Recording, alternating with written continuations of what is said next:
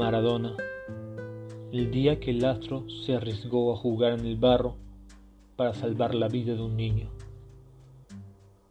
Un ídolo con pies de barro. Esa fue una de las tantas frases que intentaron definir a Diego Armando Maradona, quien falleció a los 60 años este miércoles en Argentina, su compleja personalidad de luces y sombras. Pero varias veces también metió los pies en el barro para ser un ídolo. Una de ellas ocurrió en el 85 en Acerra, una localidad cercana a Nápoles. Maradona se untó de lodo para llegar lo más profundo del corazón de la gente. Jugó un partido benéfico en una cancha imposible contra un equipo muy modesto, el Acerrano.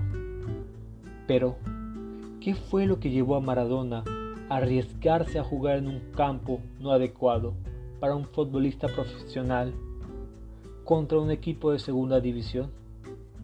Pues el padre de un niño de la localidad le pidió ayuda a Pietro Pusone, un mediocampista del Napoli, para hacer un partido de beneficencia para su hijo que estaba muy enfermo.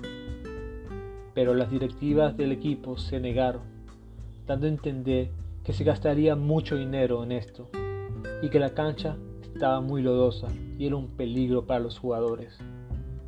Aún así, el equipo titular con Maradona al frente desobedecieron el mandato de las directivas e hizo presencia en el pequeño estado Nuevo Comunale de Acerre.